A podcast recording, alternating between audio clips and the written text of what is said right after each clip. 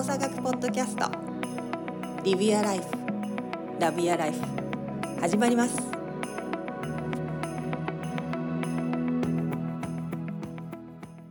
はい皆さんこんにちは。動作学ポッドキャストスタートいたします。本日もサンディエゴより川尻龍日本のどこかから大下太一そして京都より山本邦子でお届けいたします。お二人ともお元気でしょうか？はい、元気でやっております。いや、もうね、元気すぎて大変ですよ。すごいね。元気すぎて大変。素晴らしいね。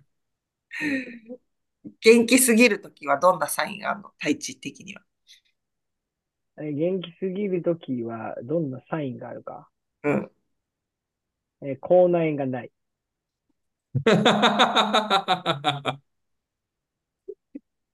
ネガティブがないといい感じって。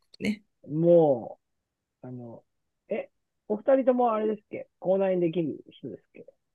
ひどいときはね。まあでもめったにないかな。ほ、ほんまにひどい時にちょこっと出るぐらいで。うん。なんかあの、まあ、できる場所によっては、なんていうんですか、あの、唾飲んだりするのも痛いじゃないですか。ああ、喉に近いところ。そうとか、水飲んでも痛いし。うん。はいはいはい。なんで、あの、声出そうとすると、なんかもう、舌回すだけで痛いみたいなのあるじゃない。うん。あまあ、ああなるともう、あの、喋る気一気に失せるんで。えーでもそんなになるの一緒に1、2回だよ。私の50何年の人生で。俺、それ、それあんま経験ないわ。なんか、こ、この、なんか、唇の裏側にピッてできて痛いなはいって思うぐらい。それももうなんか、人生で数回程度。でも、そ、それも、それですらやる気なくなるじゃないですか。まあね。まあ、いや、嫌やなとは思うけど。そうそう。そうだから、口内炎なかったらもう僕は元気です。えーいや、でもその口内炎がそんなに頻繁にできること自体見直さなきゃあかんじゃない？あ、いやいやいや、もう、もうほぼないですよ。本当にできることは。はいはい。なるほど。なんで、僕常に元気です。じゃあ、よかった。太一が元気でいてくれない。ああ、もう、もう元気でいますよ、も社会のために頑張っていただかない。えーもうなんかね、早いよね。相変わらず日が過ぎていくのが。もうびっ15くりしちゃ16日？う。?1 17日、今17日収録は。うん。そうやな、もう、ちゃちゃちゃちゃ進むもんね、ほんといろいろね。という間に、昨日カルテ書いて、お客様に領収書書いて日付見たときに、え ?16 日？もう、え？もう16日？と思って。なんか、お客さんに3回ぐらい言っちゃった。え、今日16日？え？もう？みたいな。いや、ね。24分の1過ぎちゃいましたね、つって。昨日、最後にお客様とそんな話して。いやー、そう考えたら人生、ね、短い、短いなって思うね。いや目いっぱい生き、生きらんとって。ちゃんちゃんとね、丁寧にね、ほんとね、丁寧にねそれは思いますよね。にね。なんか、そんなことを思いながら昨日一日過ごしてたんですけど、久しぶりにですね、あの、えーアンケート、ポッドキャストの、はい。えータイトルのところにアンケートをくっつけてるんですけれども、そこに、えー書き込みをいただいているので、それを読み上げつつ、そこから話をしていきたいなと思うんですけれども、はいえーいただいた、これは感想なんですけど、今までお聞きになっていただいた感想を教えてくださいっていう。で感想として、証人のお話で、どんな話し方、どんな場面でも、その方の勇気や力になれる言葉を出していきたいかなって思いましたっていう感想をもらってます。なんか、この話にするって言ったときに、りゅうくんが、最近人に勇気を与えられる言葉を発せてない気がするけどって言ったんだよね。だからこれについて話したいって言っ。そうそうそうそう、そのね、なんかこう、なんていうか、こう、人に勇気が与えれるような、こう、対話ができる人でいたいなと思うんだよね。うん。うん。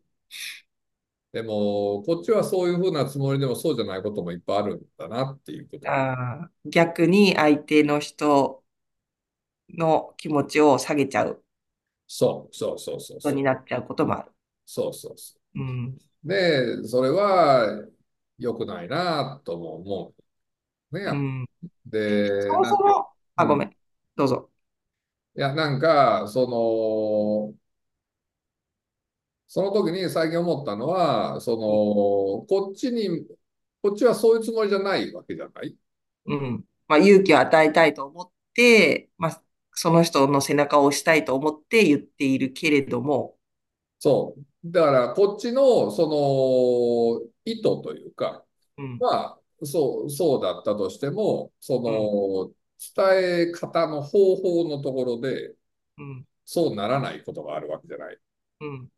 てなった時に、む向こうは、こちらの意図も組めなくなるわけじゃない。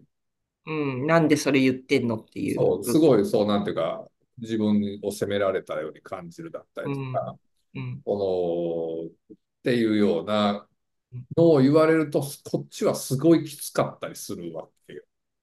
こっちっていうのは話した話側。してる俺の方は。あ、はいはい意図としてはそうじゃない。はい。うん。そのにそう受け取られちゃったと。で、っていうよりその意図も否定されてるような気がするんやなっていうのを感じた。ああ、そう。なるほど。ってなった時に、なんか、あ、俺はあんまそれ好きじゃないんだなっていうのはすごい感じたりとか。あ自分の意図を相手が、相手と共有がうまくできなかった状況がそうそうそう自分はあんまり好きじゃないと。それはすごいあるなっていうのを思ったりする中で、その方法のところとして、うん。今回のその勇気を与える。要するに、まあもちろんさ、こ心の状態とさしてさ、相手を下げてやれっていうとか、な、あの、っていう意図というか心の状態であれば、それはそんな話にはならないわけだけどさ、うん。今の質問、感想もらった方に関しても、そういう意図があるけど、それがどうやったら方法としてうまくいくかなみたいな話なわけじゃない？っうん。なるほどね。ていうのは、本当そうだよね、と思いながら、ちょっと面白いなっていう。まあ、そういう言葉は使っているんだけれども、そう、それが勇気、相手が勇気として感じる言葉には伝わらないことがあるから、そういう時どう、どういう方法があるかっていう。いや、てか、なんか純粋になんか二人はどんなふうにそんなこと考えてんのっていうのはちょっと聞いてみたかったな。太一どうぞ。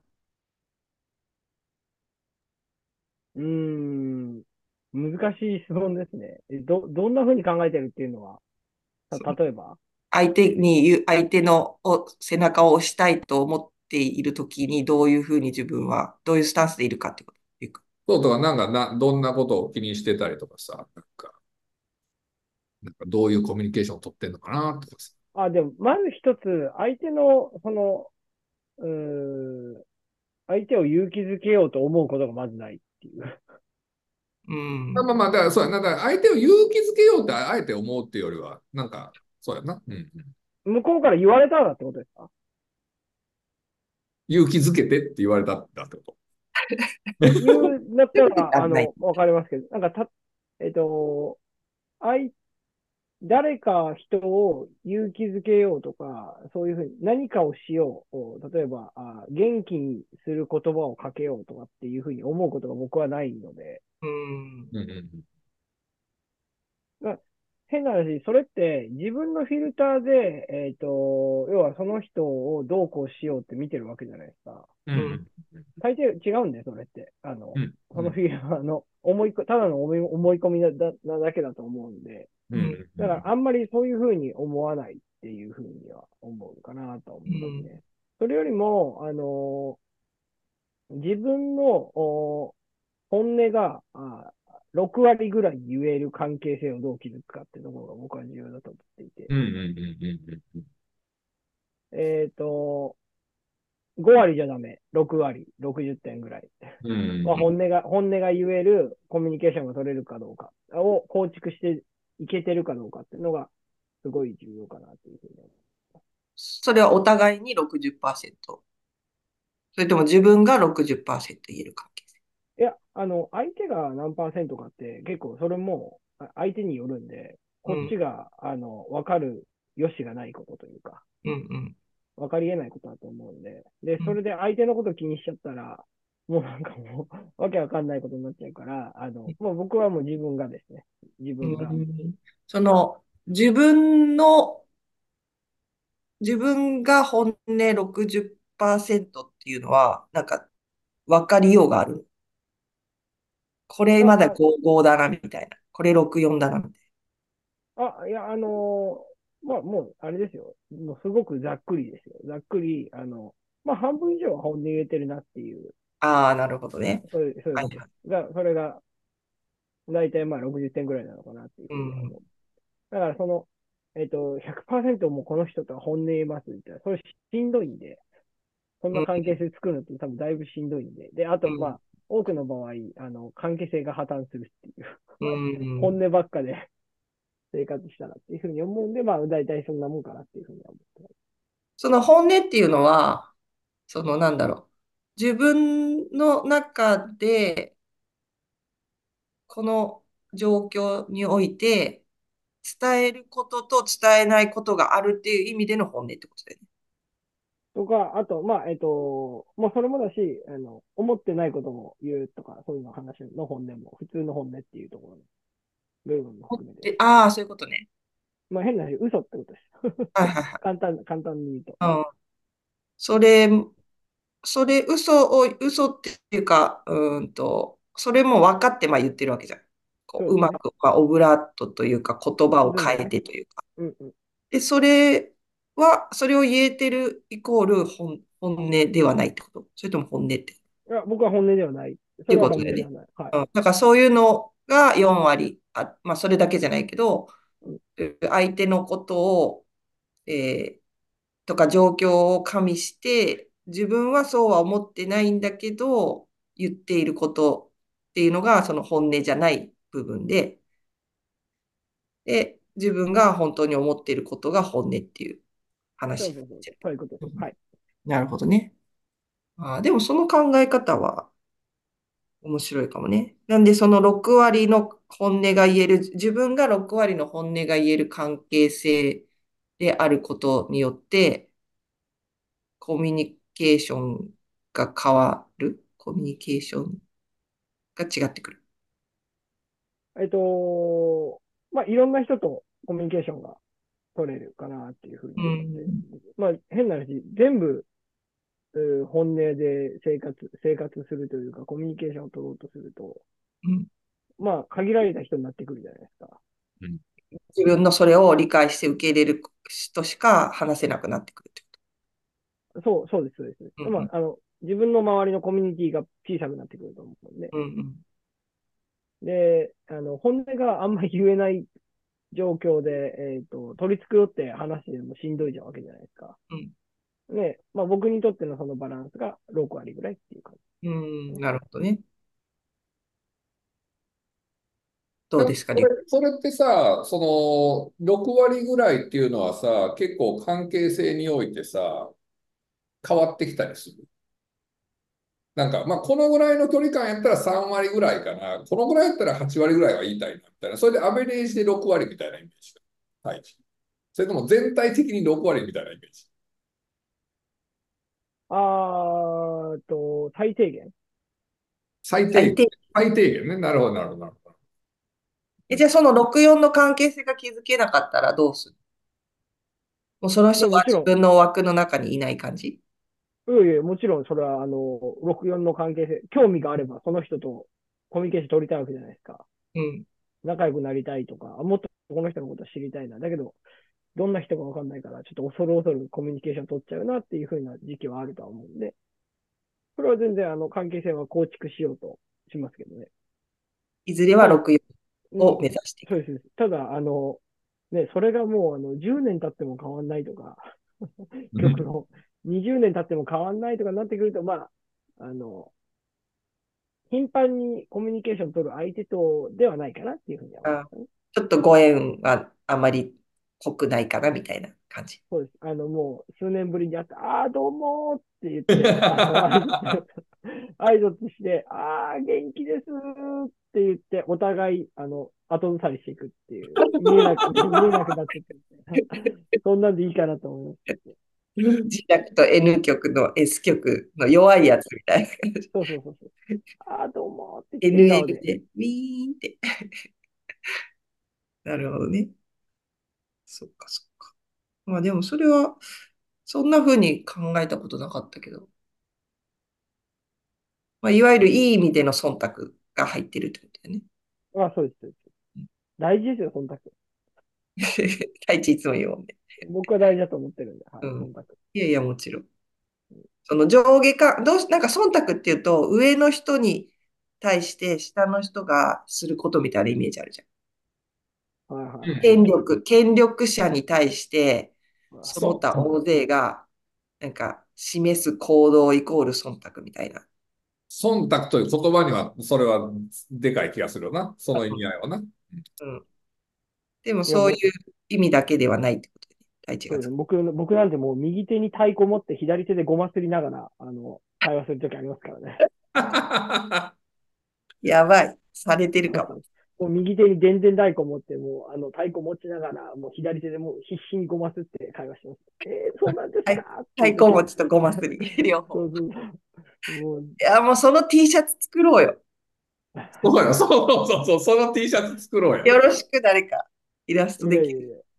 いやい顔で、右手にでんでん太鼓、左にごま、ごます、ごますり棒。でもね、それ別にね、それ辛いこと一切ないんでね。うん、うん。ね、で、向こうもそのコミュニケーション分かってたら、あ、またごますってきたって思う会話がある、そこで生まれるわけじゃないですか。あの、お決まりの会話というか。うん。あもうそれで一つ、あの、コミュニケーション完結するんで、はい、ありがとうございますってなんですよね。それだから、だからさ、なんだっけ、あの、もうよく、俺言ってんのに、なんか、お前なんでそんなこと言ってんだよって言われるって言ってたじゃん。はいはいはなんていうの、こう、相手の人を褒めるようなさ、いや、さすがっす、みたいな感じで、この中でも言ってもさ、りゅうくんがさ、なんかもう、太一とかって言って、なんか、そうね。それお前本音じゃないやろ、みたいなのを出出してくるじゃん。い。はいはいはい。そう、それだから、そういうふうに思われちゃうんじゃない？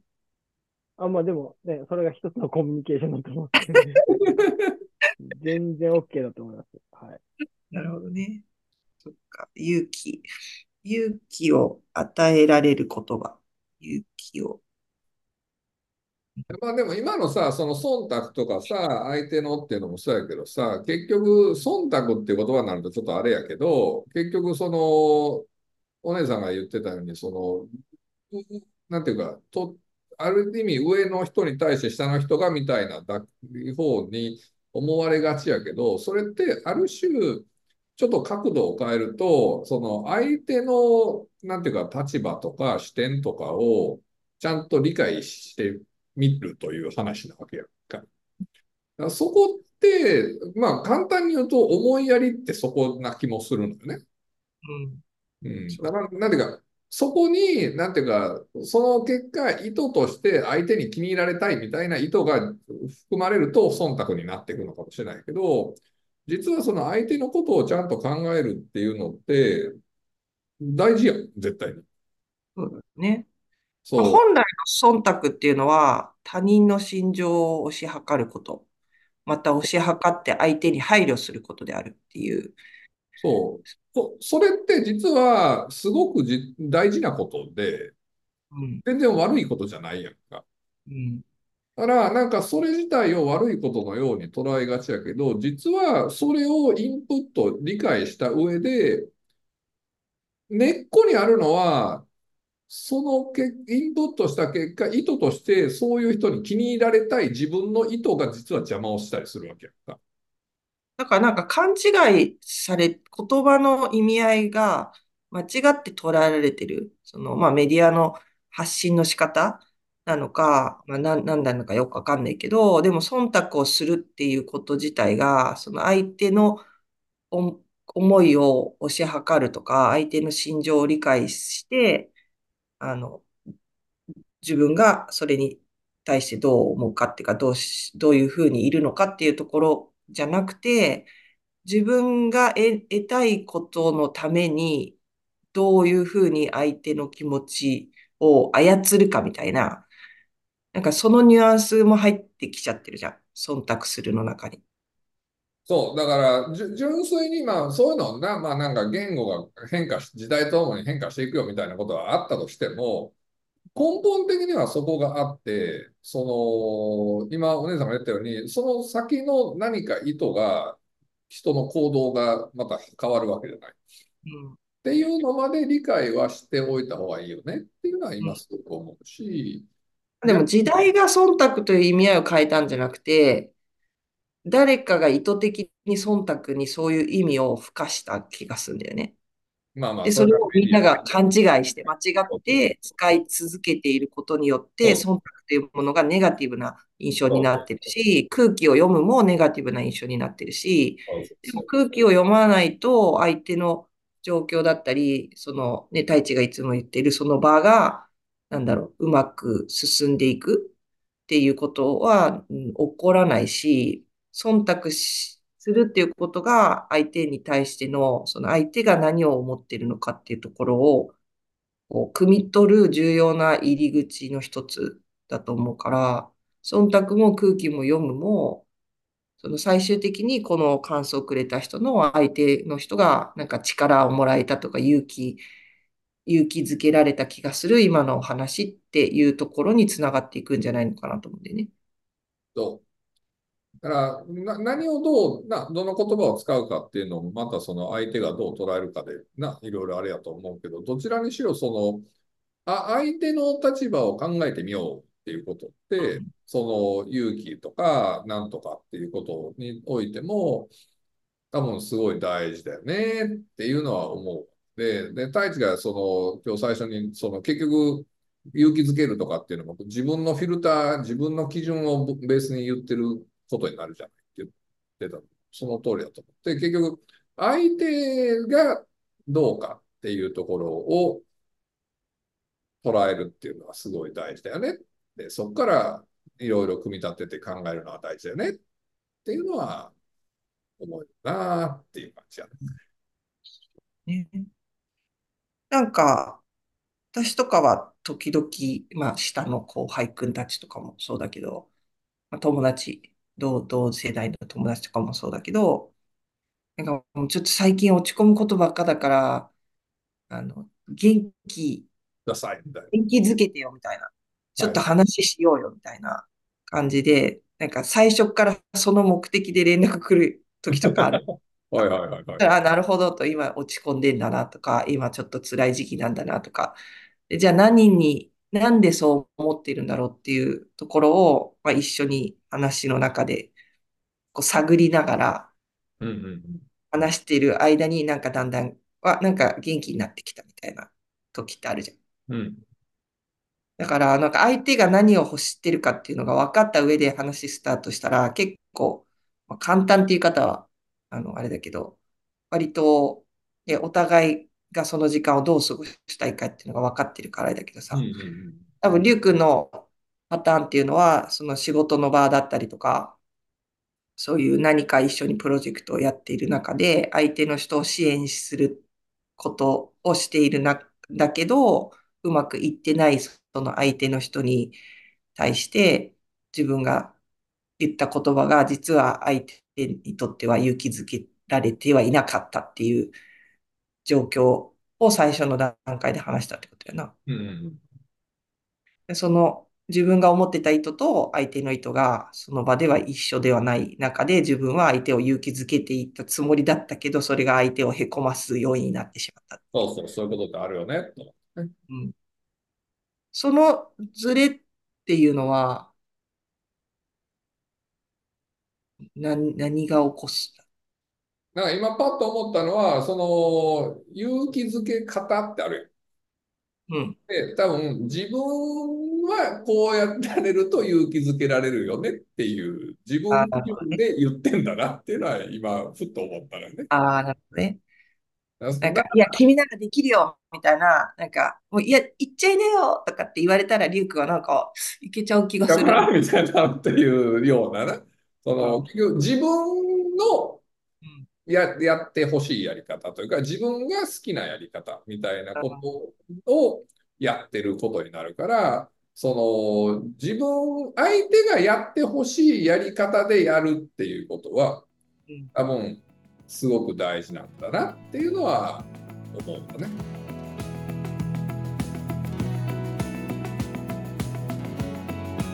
今日もありがとうございました。また次回。Live Your Life la Real